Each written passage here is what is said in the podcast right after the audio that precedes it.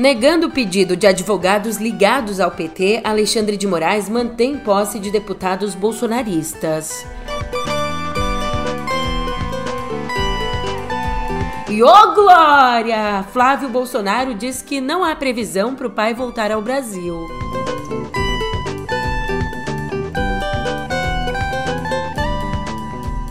Por fim, mas não menos importante, no Congresso, as negociações, os trâmites para as reeleições de Pacheco e Lira.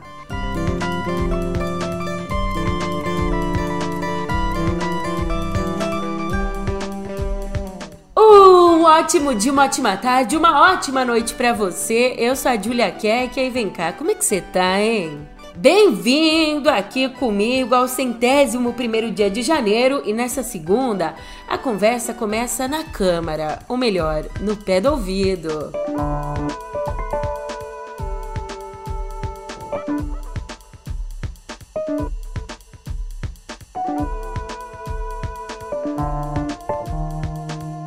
Então, menino, nossa conversa começa na Câmara porque os advogados do grupo Prerrogativas, advogados ligados ao PT, pediram que fosse suspensa a posse de 11 deputados federais eleitos suspeitos de envolvimento nos atos golpistas do dia 8 de janeiro. Só que nesse domingo, o ministro do Supremo, Alexandre de Moraes, rejeitou o pedido, mantendo a posse de todos os 11, posse que acontece nessa quarta. Na decisão, Moraes atendeu à recomendação da Procuradoria-Geral da República que defende o arquivamento da ação contra os 11 parlamentares. São nove do PL, um do PP e um do PRTB. Eu já vou te falar o nome deles, mas antes eu tenho que te contar que, segundo a PGR, até agora não existem provas concretas de que os deputados tenham participado ou mesmo incitados ataques. Portanto, sendo assim, eu repito, todos eles tomam posse na quarta. São eles o André Fernandes do PL, Carlos Jordi do PL, João Henrique Catan do PL, Luiz Ovando do PP, Marcos Polon do PL, Nicolas Ferreira do PL,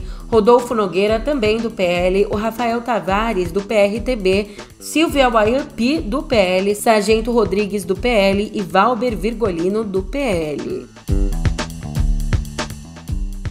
Por falar em atos golpistas, o relatório que foi apresentado pelo interventor federal na segurança do Distrito Federal aponta mais um indício de, pelo menos, ao menos a gente pode chamar assim, né? Mas um indício de negligência das autoridades. Segundo Ricardo Capelli, escuta essa: o comando da Polícia Militar do Distrito Federal entregou a tarefa de montar a barreira que deveria conter os golpistas a policiais que ainda estavam no curso de formação. Enquanto isso, os agentes com experiência estavam de prontidão em casa.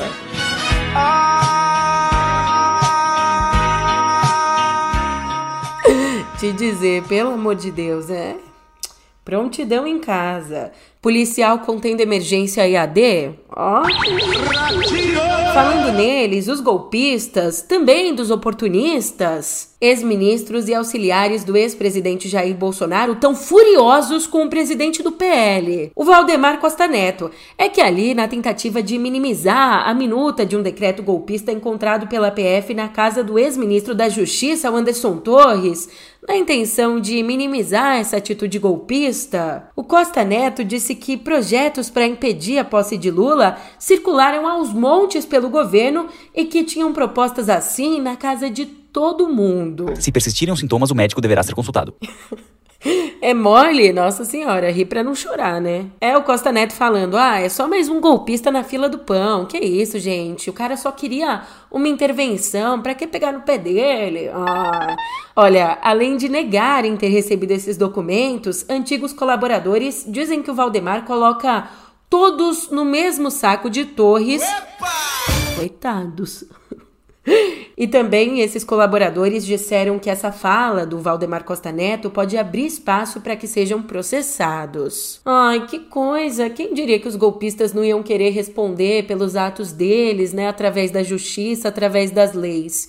Que coisa! Enquanto isso, olha essa notícia aqui, numa conversa com jornalistas ontem, o senador Flávio Bolsonaro disse que não existe uma previsão de quando o pai dele deve voltar ao Brasil. Tá vendo só? Teve uma galera bolsonarista aí que rezou tanto ali na esplanada, veio claramente, Jesus mandou claramente uma resposta pro livrai-nos do mal, amém. Esse é meu patrão!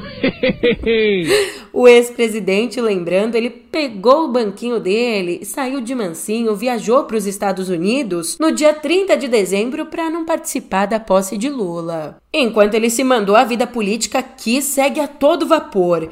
Então eu te digo que na próxima quarta, Rodrigo Pacheco deve se reeleger presidente do Senado e Arthur Lira deve se reeleger presidente da Câmara. É na quarta mesmo que começa a nova legislatura, mas assim, o cenário nas duas casas ele indica situações bem diferentes. No Senado, Pacheco diz que conta com os votos de pelo menos 50 dos 81 senadores, mas enfrenta a candidatura do bolsonarista Rogério Marinho, que busca, pelo menos, levar a disputa para um segundo turno. O Marinho, ele diz ter 34 votos, o que indica que alguns senadores estão fazendo jogo duplo. Já a Lira, ciscando aqui, ciscando ali, montou uma rede de apoio de 20 partidos que somam 496 dos 530 deputados. E ali Lira vai enfrentar o Chico Alencar, que não tem o respaldo dos próprios partidos de esquerda. Mas Lira vai levar mesmo de lavada, ele vem jogando pesado. Distribuiu 263 cargos entre aliados e mais que dobrou o complemento do auxílio moradia dos deputados. Um homem íntegro que se preocupa com o Brasil. outra vez. Com Brasília.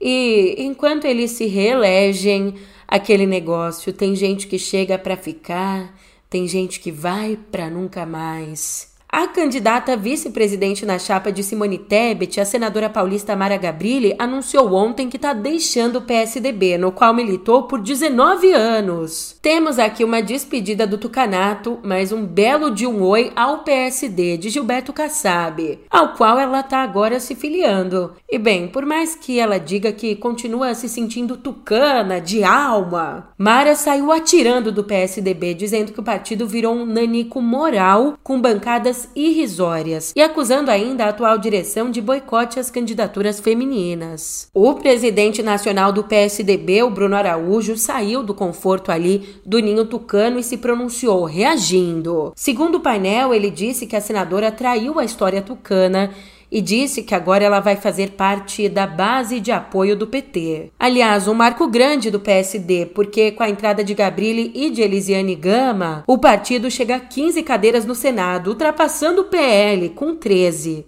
Bem, a gente esbarrou aqui na expressão base de apoio do PT, mas coitado, o PT precisa mesmo é de apoio da TI.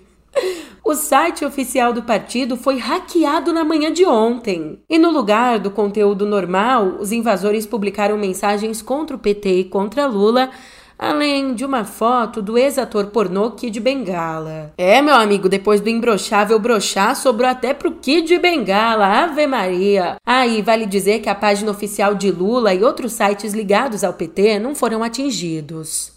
Mas vem cá, cá entre nós, eles invadiram Brasília, quebraram tudo, agora invadem site e querem falar do MST, que ocupa, não invade. Cavalo.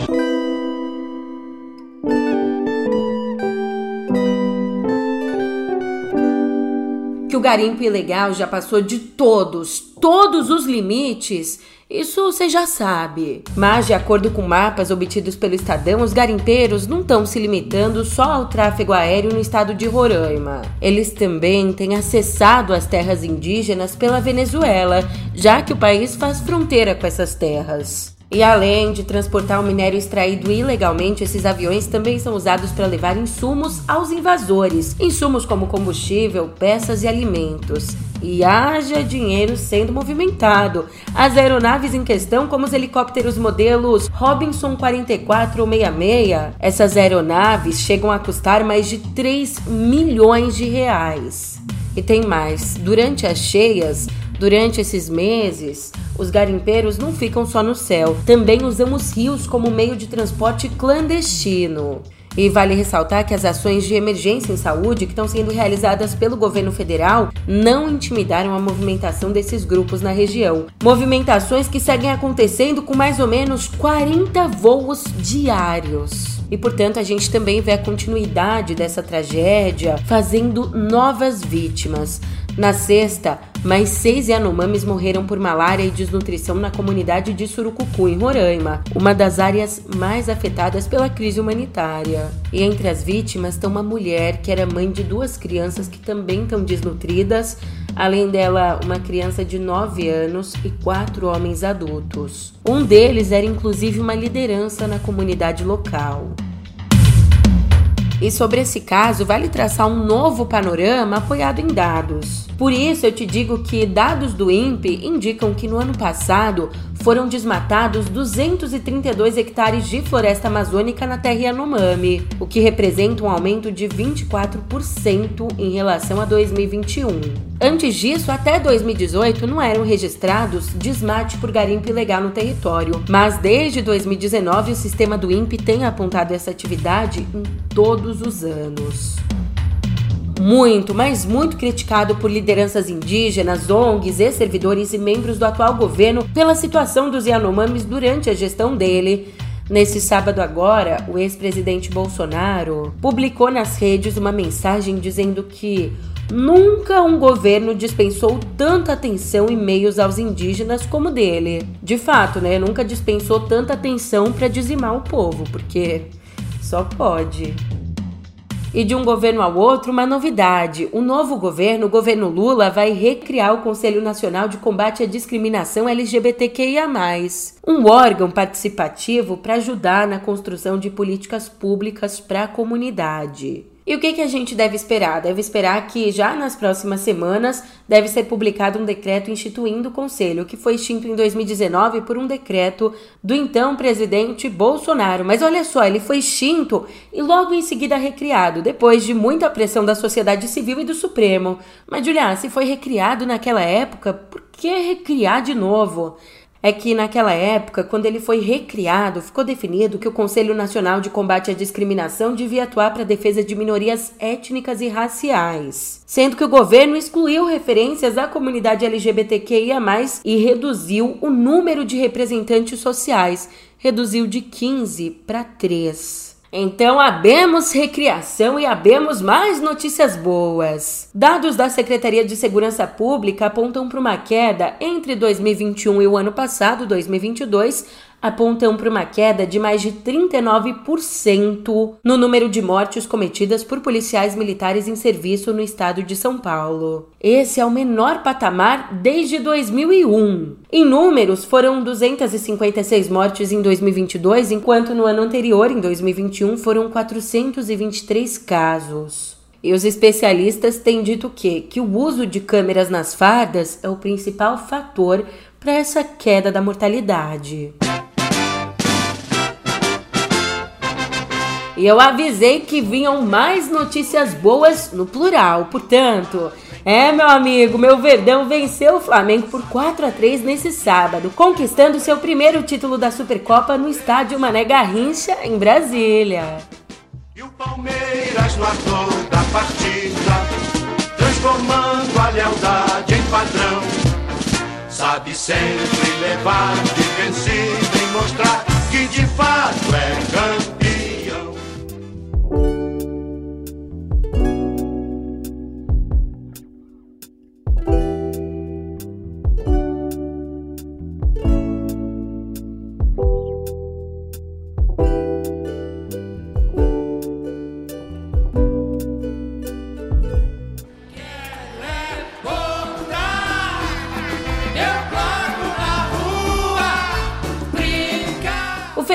De Verão de Salvador ficou dois anos parado por conta da Covid. Mas agora esse ato, para falar a verdade, parece que ele aumentou a vontade, o tesão, a magia da plateia e dos artistas. Depois dessa pausa, o festival voltou a acontecer nesse fim de semana, sendo um evento de encontros. O criolo, que protestou contra a tragédia Yanomami, recebeu Ney Mato Grosso. Deixando um pouquinho de lado a formalidade de ministra, Margarete Menezes voltou a ser a cantora eletrizante de sempre, ao lado de Majuri e Larissa Luz. A Veveta, Ivete Sangalo, ao lado de Lued Luna, deu uma prévia do que vai ser o carnaval baiano.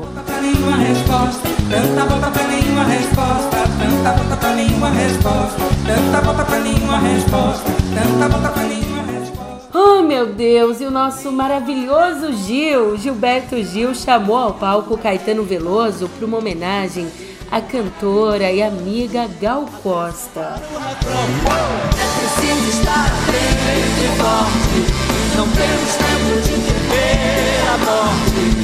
É preciso estar atento e forte, não temos tempo de temer. Aguenta coração, haja coração para a estrofe pro refrão, pro palavrão, para a palavra de ordem, atenção, para o samba exaltação. Atenção, tudo é perigoso, tudo é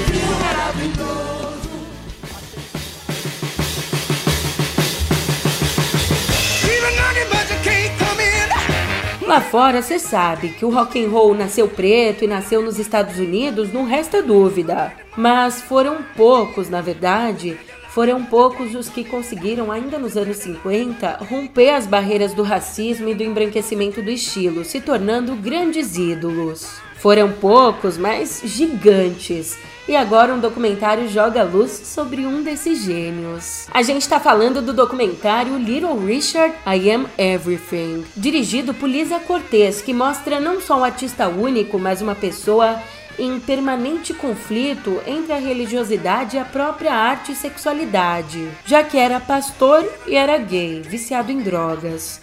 Também amava orgias, mas deixava elas de lado para ler a Bíblia. Uma vida aí cheia de contradições do verdadeiro rei do rock, como ele mesmo se chamava. A produção promete, ela já abriu a competição de documentários americanos do Festival Sundance. E a Magnolia Pictures comprou os direitos internacionais da obra, pretendendo com as pretensões de lançá-la em abril, já no streaming, os direitos estão com a HBO Max, que ainda não tem uma previsão sobre o lançamento. Aliás, você está ouvindo aqui Little Richard em Keep a Knocking, a música de onde o John Bonham, o baterista do Led Zeppelin, pegou emprestada a introdução da canção Rock and Roll. Keep a knocking, but you can't. Keep a knocking, but you can't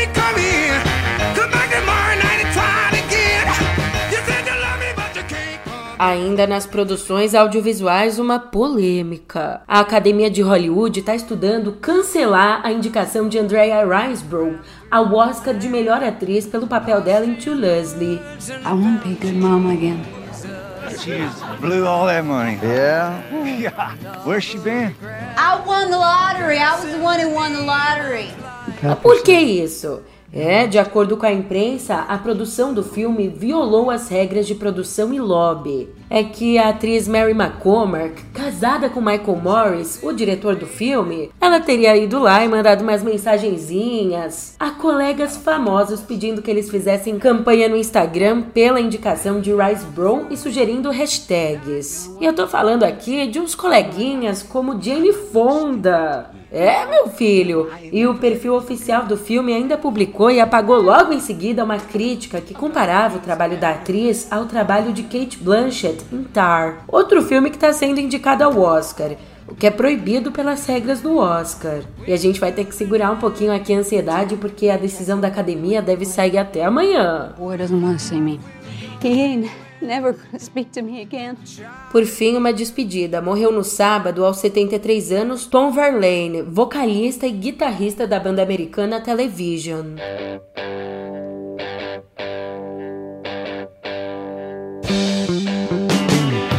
Atração costumeira no lendário bad rock CDBG, ele foi um dos pioneiros do punk rock. E o álbum dele, o Marquee Moon, de 1997, é considerado um dos mais influentes do gênero. A causa da morte não foi divulgada.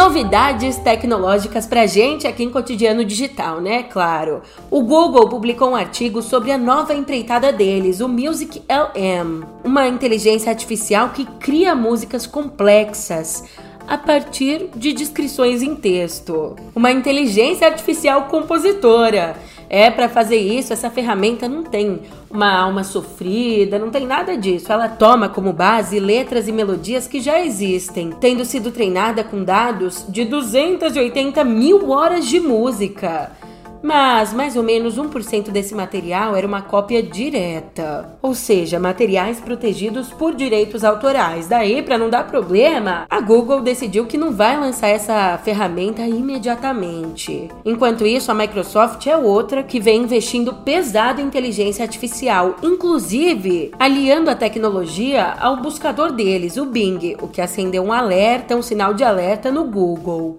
Na Amazon, os funcionários têm usado o Chat GPT no trabalho e a empresa acabou se pronunciando para que não sejam compartilhados dados sigilosos da companhia com a inteligência artificial, já que a ferramenta conseguiu mimetizar fielmente materiais internos da companhia. Ixi! E vamos combinar, se tem alguma coisa certa pro futuro é que a inteligência artificial vai fazer parte dele. Mas você tá procurando incertezas? Então, uma incerteza aqui para ti. O TikTok tem um futuro incerto nos Estados Unidos, isso a gente já sabia, mas agora também tem um futuro incerto na Europa. Primeiro, incerto nos Estados Unidos porque o app já foi acusado de coletar dados de cidadãos norte-americanos e influenciar usuários com conteúdo pró-China. Mas com ajuste aqui, outro ali, com reforço no lobby, mudança de processo para dar mais transparência, o problema parecia contornado. Só que a ferramenta deu mais uma fora sendo acusada de espionar jornalistas nos Estados Unidos. Na Europa, por sua vez, existe um grande debate sobre o uso de TikTok por jovens e também tem uma investigação em curso sobre a transferência de dados dos cidadãos europeus para a China. Sobre moderação aqui no Brasil.